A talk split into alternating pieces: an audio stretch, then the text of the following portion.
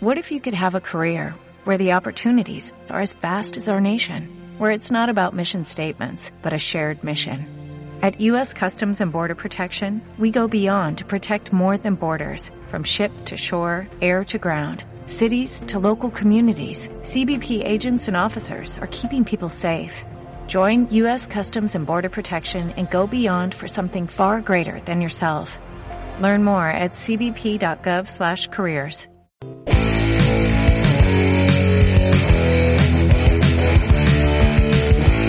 No puedo dejar el rock. Todos los lunes de 8 a 9 de la noche con Gaby Orr en Onda Aragonesa. No, no puedes dejar el rock.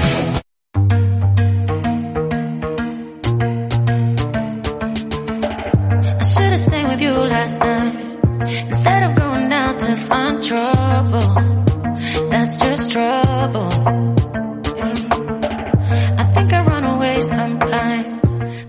12 y 7 minutos de la mañana y continuamos en las mañanas de Onda Aragonesa a través del 96.7 de su dial y de los distintos medios digitales. Y como todos los lunes, José Antonio Aguilar se, se acerca a los estudios de Onda Aragonesa para abrir este eh, visillo discreto, podríamos decirlo. Bueno, Aún- perfectamente, Ahora hay claro que, que sí, buenos días. completar el nombre de estas intervenciones del lunes. ¿Qué tal te encuentras? Muy bien, muy bien, aquí de lunes empezando, empezando semana con ganas de hablar de muchas cosas con, contigo, con vosotros y, y nada, el jueves tendremos una ventana indiscreta como siempre, muy poco indiscreta, pero, pero muy amena y con muchos invitados, o sea que ahí estamos preparando.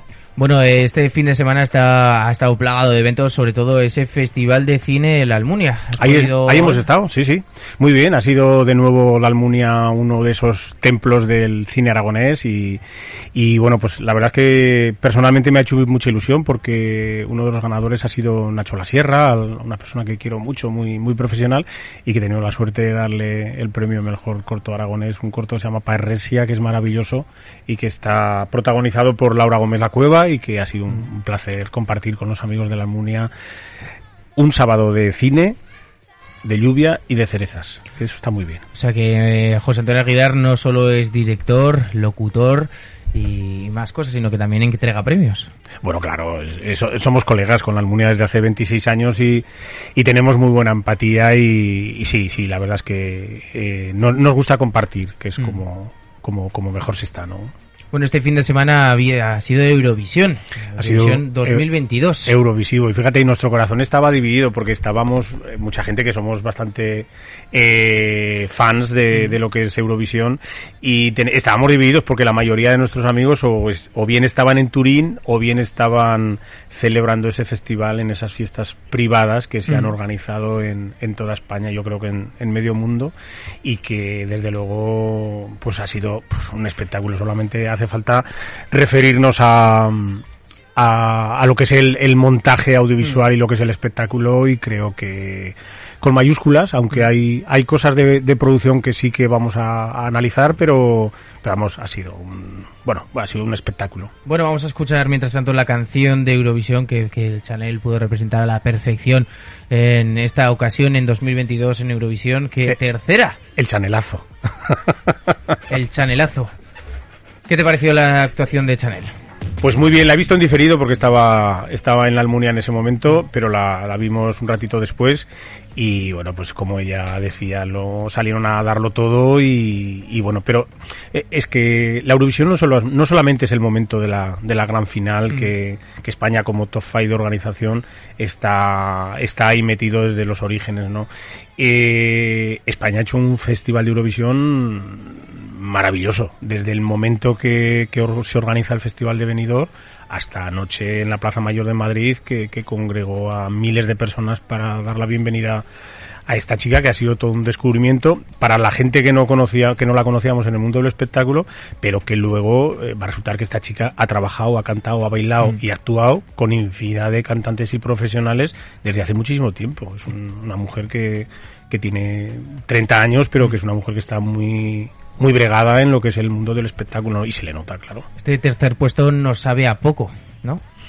Bueno, yo creo que no es un tercer puesto. Este año la, la victoria ha sido, yo creo que la solidaridad y desde luego es, esa, ese voto mayoritario del mundo entero hacia Ucrania ha sido ha sido el voto de la solidaridad del mundo hacia, hacia el no a la guerra y hacia la paz, ¿no? Desde luego la canción de Ucrania no tiene nada que ver con el resto de, de canciones. Un año normal yo creo que Ucrania se hubiera quedado en el puesto del 15 para abajo y es lo que dice todo el mundo. Pero fíjate que, que lo, lo bueno de todo esto es que ha ganado Ucrania porque Tenía creo que es una lección, creo que es una lección, pero hay muchos detractores que dicen que no se merece, bueno, que se merezca o no se merezca es, es lo que la gente ha Tampoco votado, lo que una guerra y las normas, exactamente, y las normas lo establecen así, pero eh, independientemente de ese triunfo del público que ha sido Ucrania, desde el primer momento que apareció este chico de Reino Unido se sabía que iba tiene, un- tiene un hándicap a favor el, el Reino Unido y es que las canciones en inglés las entiende el Todo el 80% mundo. de todo el mundo. Entonces, ir con una canción en español es muy difícil. Y, y- y conseguir ese tercer, segundo puesto que se ha conseguido para, para España, yo creo que es uno de los hitos y, y eso, desde luego, se lo lleva a la palma. El éxito ha sido de televisión española. Sea, RTV ha dado un pelotazo con esto. Bueno, es que un espectáculo que han visto más de 200 millones de personas. Eso es una barbaridad. Lo estuve pensando ayer, sabiendo que ibas a venir y que íbamos a hablar de Eurovisión. Estuve pensando el hecho de que, bueno, si, si Radio Televisión Española tuviera anuncios, que no los tiene porque es de todos, eh, sería el momento de invertir ahí, porque más de pues unos cuantos millones de personas viendo eh, Radio Televisión Española en ese momento, en esos minutos de oro que, que te podrían dar 20 millones de ganancias, pero mm, como no tiene, pues... eh, Fíjate, el- la Eurovisión ha, ha tenido un ser eh, superior al, al partido de fútbol del Mundial entre España y Brasil. Eso significa que lo han visto seguramente alrededor de los 8 millones de personas. Eso es una barbaridad. es una barbaridad. Es una barbaridad. Y luego que 200 millones estén pendientes en todo el mundo en diferentes horarios, eso yo creo que no se logra, no se logra nunca. Yo creo que ese es el éxito de, de Eurovisión, ¿no? Y luego eh, esto sin ninguna duda es una labor de marketing increíble que bueno, es que esto no lo pone en duda nadie, no lo pone en duda nadie. Sí que es verdad que llevábamos unos años pues bastante bastante flojos, bastante malos y yo creo que esto ha sido un revulsivo, pero yo creo que cuando alguien cree en estas cosas es porque hay necesidad de, de creer y de, y de sentir esta cosa que une, ¿no? Que, que en realidad es la música y, y- y en parte la cultura, ¿no? Pues mira que a mí muy bien este tercer puesto, pero José Antonio, que a mí me gustaba más otra propuesta, A mí también. que es la de Rigoberta Bandini con Ay Mamá, que la estamos escuchando ahora mismo.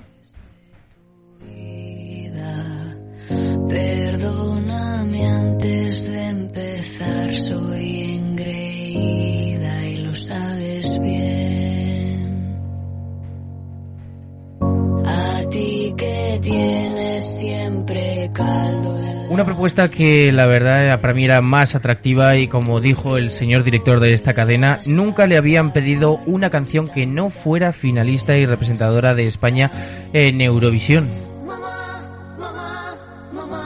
¿Qué hubiera pasado si hubiéramos enviado a Rigoberta Bandini a Eurovisión? Bueno, no tenemos la bola de cristal, eso está claro. Eh, yo en el momento que Chanel fue elegida para representar a España, eh, podríamos decir que me olvidé de Rigoberta Bandini. Mm. Para mí era, era una propuesta interesante, pero también tengo que comprender que viendo lo que lo que se ha visto y cómo se ha visto y, y el entorno de todo lo que ha sido el festival, creo que Rigoberta Bandini no hubiera conseguido un tercer puesto, eso lo tengo, lo tengo clarísimo.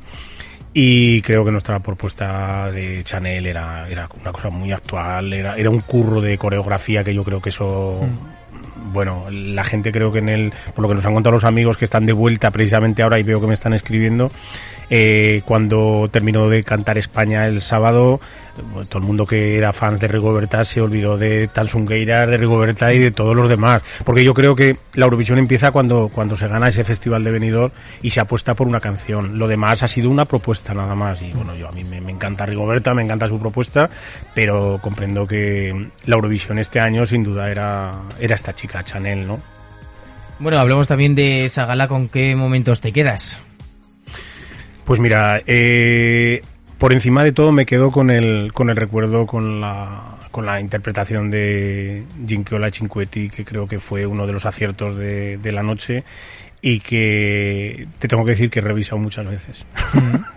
he revisado muchas veces porque soy fans de, de esta cantante italiana y lo que menos, pues lo que menos, eh, los ganadores del año pasado no, no me gustó nada. Ya no me gustó el año pasado cuando ganaron y luego lo que no me ha gustado es la prepotencia de este país, de Italia, que, que van de van de divos, que, que muchas veces lo pueden lo pueden hacer porque lo son, pero yo creo que este año no han hecho el mejor el mejor festival de Eurovisión, lo ha dicho Eurovisión Internacional lo ha dicho que no ha sido el mejor porque ha habido muchos fallos técnicos, ha habido muchos fallos de producción. Las delegaciones iban con unas con unos cometidos de producción que luego no se han no se han podido cumplir porque técnicamente no estaba resuelto y luego ha habido un, un desfavorecimiento, se podría decir así, de Italia como entidad, la televisión, la RAI. Algo ha pasado con- con el director de la RAI, ¿no? Sí, bueno, eh, esta mañana estaban pidiendo su, su cabeza de destitución, sí, sí. ¿Por? Bueno, no ha sido acertado porque hay comentaristas que, que no tienen su- esos minutos de, de gloria acertados que tienen que tener. Y bueno, pues a Chanel cuando terminó de cantar, por ejemplo, la apodaron como que era una Beyoncé de segunda, ¿no? Y, y esos comentarios no se pueden hacer. No. De hecho, Italia no dio, ni el jurado popular no dio ni un solo voto a España y el jurado profesional tampoco. Fue de los pocos países que a España no le dio ni siquiera Mm. un punto. Y eso Hombre, yo creo que con la afinidad que hay con, con lo latino, con, lo con el latín y con la afinidad que hay entre Italia y España, yo creo que un voto que le hubieran dado hubiera dicho mucho por su parte. Por eso sí que ha habido esa rencilla. Y luego ha habido una cosa también que ha sido muy positiva para España, que Laura Pausini, sin querer, ha estado haciendo promoción a España continuamente, porque había muchas, eh, y además sabiéndolo muy bien, que no lo ha hecho por ella, sino por el guion, porque ya me he preocupado de mirarlo, ella ha dado muchas palabras en castellano, porque no hay que olvidar. eh, Nos están viendo un montón de millones de, de personas de Hispanoamérica y esta, este festival se vende a todo el mundo y hay mucha gente que habla castellano en el mundo. Entonces, palabras claves como hola, adiós, suerte, gracias, esas palabras son claves para, para, para aumentar el interés hacia, hacia el castellano, ¿no? Que indirectamente se ve, mm, se ve eh, directamente proporcional al beneficio para, para España, pero, pero eso ha estado muy bien. Bueno, nos ha, bueno, me ha llegado las noticias de ese tongazo que ha habido, eh, de recuento de votaciones. ¿Se sabe algo de esa no, noticia? No, y además yo creo que no merece la pena comentarlo porque además yo creo que no habrá ningún tipo de tongazo. O sea, la- los jueces son muy exhaustivos, las medidas de votación son, vamos, yo creo, no creo que haya habido ningún, ningún pucherazo y creo que no hay ninguna duda. Mm. No, no es un, un país tercermundista para que unas elecciones o una votación sea sea esto y no creo que nadie vaya a impugnar esto esto Mm. está, estaba clarísimo yo, yo tenía una una clara favorita que era Suecia de hecho ha quedado por debajo de España que ha sido una Cuarta. una gran sorpresa porque yo creo que si- sin duda era la, era la mejor canción Mm. del, del festival y creo que va a ser una de las canciones que va a quedar y que más se van a escuchar Es una- solamente tiene una buena composición una buena música y una letra maravillosa Radio Televisión Española dio un mensaje, la reportera en este caso, que decía que se ponía a disposición de Eurovisión para ser organizadora de los próximos eventos. Este se vienen cositas que decimos ahora los jóvenes. Eh, ¿Qué va a pasar? Porque Zaragoza está en el mapa. Bueno, eh, Zaragoza no tiene nada que hacer, eso eso ya ya lo podemos decir, las cositas Se puede, han visto puede- rumores con esa remodelación de, de la Romareda Bueno, que aquí- indican... eh, somos eh, somos únicos para inventar y para traer para casa las cosas. Zaragoza que se olvide de, de la Eurovisión ni ni este año ni el que viene ni nunca. Eh, lamentablemente porque es un es un espectáculo. Y no Eh, solo eso, sino toda la economía que genera el hecho de tener pero- representaciones de, de todos los países de la Unión Europea y invitados en nuestra ciudad. yo creo que nos tenemos que creer antes otras cosas que todo que todo esto pero lo que sí que está claro es que Radio, Radio Televisión Española le ha ofrecido esto a, a Ucrania. No se sabe qué pasará. Hay una posibilidad de que Polonia lo pueda hacer por cercanía y porque la mayoría de los ucranianos ahora mismo están viviendo en Polonia. Yo creo que Polonia va a decir que no Ucrania no va a ser capaz de hacer una Eurovisión y yo creo que tendrá que quedar en manos de, qui- de quien quiera el país pero avalados por, por la por Eurovisión, por el ente de Eurovisión. Y hombre, España tiene muchas posibilidades. Eh, Nos damos cuenta de que en Inglaterra tuvo una Eurovisión hace muy pocos años y luego tenemos el hándicap en contra de Reino Unido de que Reino Unido, Reino Unido no está en la Comunidad Económica Europea. Quiero decir que esa salida de Reino Unido de Europa no creo que fuera beneficioso para para, para Europa ni para Eurovisión. Yo creo que por ahí no van a ir los tiros. Y que España puede organizar la Eurovisión, pues seguramente que sí. No sé lo que pasará, pero desde luego, si se organiza Eurovisión, yo creo que que optarán por Benidorm, que, que es eh, un poco la cuna de, de, donde se ha hecho el festival. Y si no, pues, pues está Madrid, Barcelona, esas grandes capitales que tienen capacidad para albergar un, un evento de estas características que humildemente eh, a, a, mí me, quedan, me quedarían muchas dudas que esto pudiera venir a, a Zaragoza. Lo de la Romareda es para jugar al fútbol. No, vale. No, yo me gustaría para conciertos como el de este, creo que es 25 de julio, Alejandro Sanz, que será el primer concierto que se celebra, no el primero de la historia, por supuesto que no, eh, pero el primer concierto que se celebra post pandemia en el, en el estadio de la Romareda. Y pasamos ya después de este resumen de Eurovisión a hablar de cine, porque hay alguna noticia de alguna serie así impactante. HBO parece, me ha salido en las noticias, no sé si tendrá algo que ver. La verdad es que eh, ha, ha, llegado a, la, a, las pantallas pues algo que, que, todo el mundo estaba esperando. Es un, una serie que se llama La Escalera, mm. de Staircase el caso de la escalera y, desde luego ha llegado a HBO con, con, mucha fuerza. Fíjate, además la han estrenado, la van estrenando semana a semana los capítulos. No es una, una serie que te puedas ver de, de un tirón y eso todavía deja más, más la intriga, ¿no? Es una, es una serie que está basada en, en, un hecho real, en un caso real que ocurrió en, ya hace unos cuantos años y que, que ha habido un proceso judicial de más de 20 años hasta que ha llegado un veredicto del cual no vamos a hablar para no des, cojonar la serie.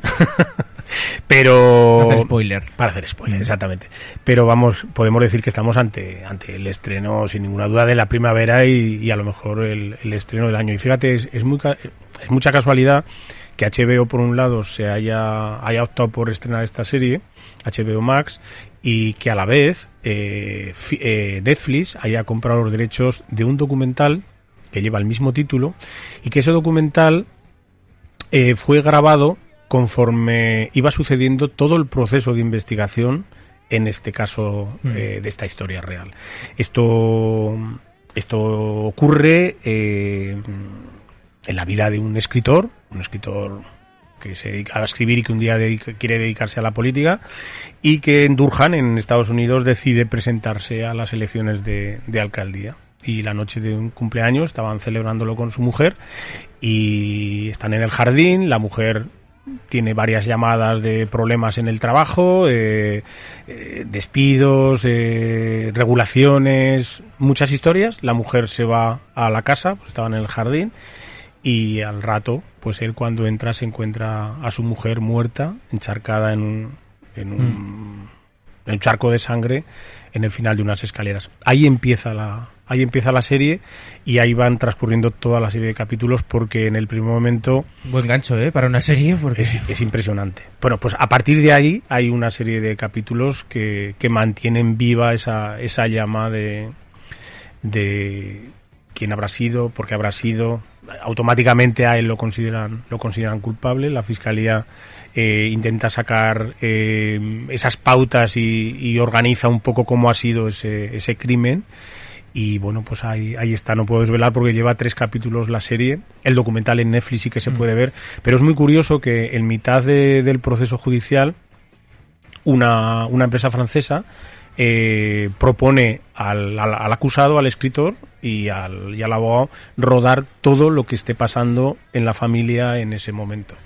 Y, y ese propio documental está, está grabado y es lo que se puede ver en Netflix. Wow. Pero eh, lo que es tremendo es qué fieles han sido a la realidad en la serie y, y, cómo han sido capaces de integrar ese documental, la grabación de ese documental dentro de la serie. Es, mm, yo creo que es una obra maestra esta, esta serie, recordaros la escalera, no, no os la perdáis. Y luego eh, tiene un, uno de los alicientes de, de la, de la, de la película, o sea, de la, de la serie que es eh, el que el, el, protagonista sea Colin Fair, ¿no? Que, mm. que, es, yo creo que lo que yo no sé eh, a qué a qué acuerdo habrán tenido que llegar para para un actor de estas características, este actor inglés maravilloso, que ganador de, de, de un Oscar por el discurso del rey en el año 2010, ha intervenido en, en películas que son alucinantes, el diario de, de Jones o, o El paciente inglés, ¿no? Y, y como no ese discurso del rey. Entonces Colin Firth es el protagonista de la serie, pero es que, es que lo borda, pero es que además tiene un parecido con el con el protagonista que es, es impresionante. Y luego la otra protagonista, que es la, que hace de su esposa, es Toni Collette, que además todos la recordaremos con, con la boda de Muriel, que fue, creo que fue uno de sus mejores papeles en el cine, y que está rodeada de infinidad de, de, de personajes que, que, que son grandes actores y vamos, yo creo que, que es una serie muy, muy redonda y además a poco que, que os guste la intriga, el suspense y esos juicios que nunca terminan y nunca sabes, empieza el capítulo de una manera, te crees que va a tener un, un, un par de detonantes que va a llevar a terminar de una manera y, y te dan la vuelta a la tortilla a mitad de capítulo y te dejan flaseado. Yo, yo la recomendaría muy, muy a gusto porque además está, está, está muy bien. Y aun, aun incluso leyendo sobre la serie y sabiendo cuál es el final de la serie, yo creo que la intriga la mantiene, la mantiene porque van, van, a- van apareciendo muchas cosas y luego aparecen también, eh, es que no, no, no quiero hacer spoiler de, de, del- del- de la serie porque, porque nombrando varias, varias cosas enseguida se sabría por dónde va los derroteros de, de los capítulos. Pero conforme van apareciendo pruebas y van apareciendo cosas, eh, hay detonantes que son fantásticos. Son directamente de un guion de un gran escritor de película que además, mm, lamentablemente, fue un caso real. Bueno, nos llegan mensajitos a través del 680 88 82 87 y Zarbe, cuéntanos. Pues tienes una pregunta de José la 24 que te dice, buenos días José Antonio. Buenos días, José. Relativo a Eurovisión, ¿de verdad crees que Zaragoza no está preparada para acoger Eurovisión? Tú conoces bastante la logística, infraestructuras y capacidad para acoger eventos del estilo, pero no sé si del empaque de Eurovisión. Un saludo. José, ¿cómo estás, querido? Eh, mi- mira, a Zaragoza yo no sé si hay alguien que la, que la quiera, la adore más que yo y, y lo sabéis y, y sabéis que, que soy un gran defensor de todas estas cosas. Pero claro que estaríamos preparados y dispuestos y con dinero chifletes. Lo que pasa que, que yo creo que esto se nos escapa directamente. Se nos escapa por, por la infraestructura, por la logística, por porque habría que crear una infraestructura. Claro, es decir, eh, vamos a comparar la Eurovisión con unas Olimpiadas. Pu- Pues, sí. Es que es que realmente es un es un evento de estas características. Eh, yo creo que para ser subsede de un un micro m- mini festival, algo que tuviera que ver, yo creo que España sería muy solidaria en el hecho de, de poder compartir varias, varios sitios, ¿no? Para hacer esto. O las fiestas del jurado, la fiesta de tal, o la fiesta pre o post. Pero yo creo que ahora mismo, no, no sé si Zaragoza podría estar o no preparada, pero haría falta una inversión muy tremenda y yo no sé si ahora mismo disponemos de, de esa infraestructura. Desde luego que ojalá, es que con dinero chifletes y además todo lo que pudiera dejar a la ciudad estupendamente. Bueno, para terminar, la ventana indiscreta se vuelve a abrir este jueves, ¿Jueves? de 6 a 7 y que de la tarde. Y lo que surja. Invitado de esta semana, Bueno, pues mira, seguimos con el mundo de la, de la fotografía y del cine. Eh, vamos a tener a Julio Sánchez Millán, que es uno de los pioneros del cine en Aragón. Eh, pionero junto con su hermano Alberto, que ya no está con nosotros, lamentablemente, de, de esa creación de cineclubs.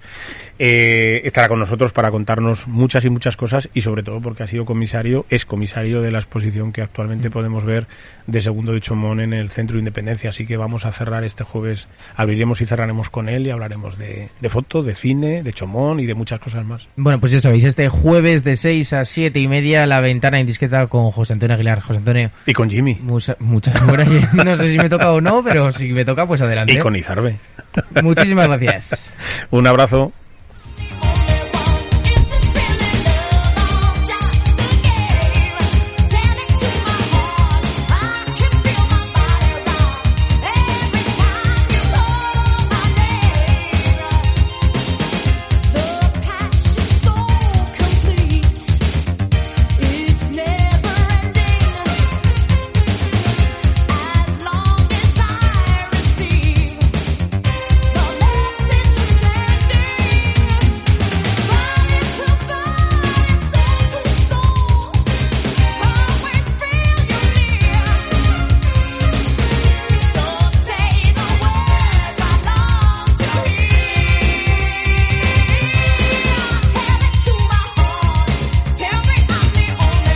Preocupas por tu familia? Entonces, ¿por qué darles solo huevos ordinarios cuando pueden disfrutar de lo mejor? Eggland's Best, los únicos huevos con ese delicioso sabor fresco de granja, además de la mejor nutrición, como 6 veces más vitamina D, 10 veces más vitamina E y 25% menos de grasa saturada que los huevos regulares, además de muchos otros nutrientes importantes. Así que, dales los mejores huevos. Eggland's Best, mejor sabor, mejor nutrición, mejores huevos.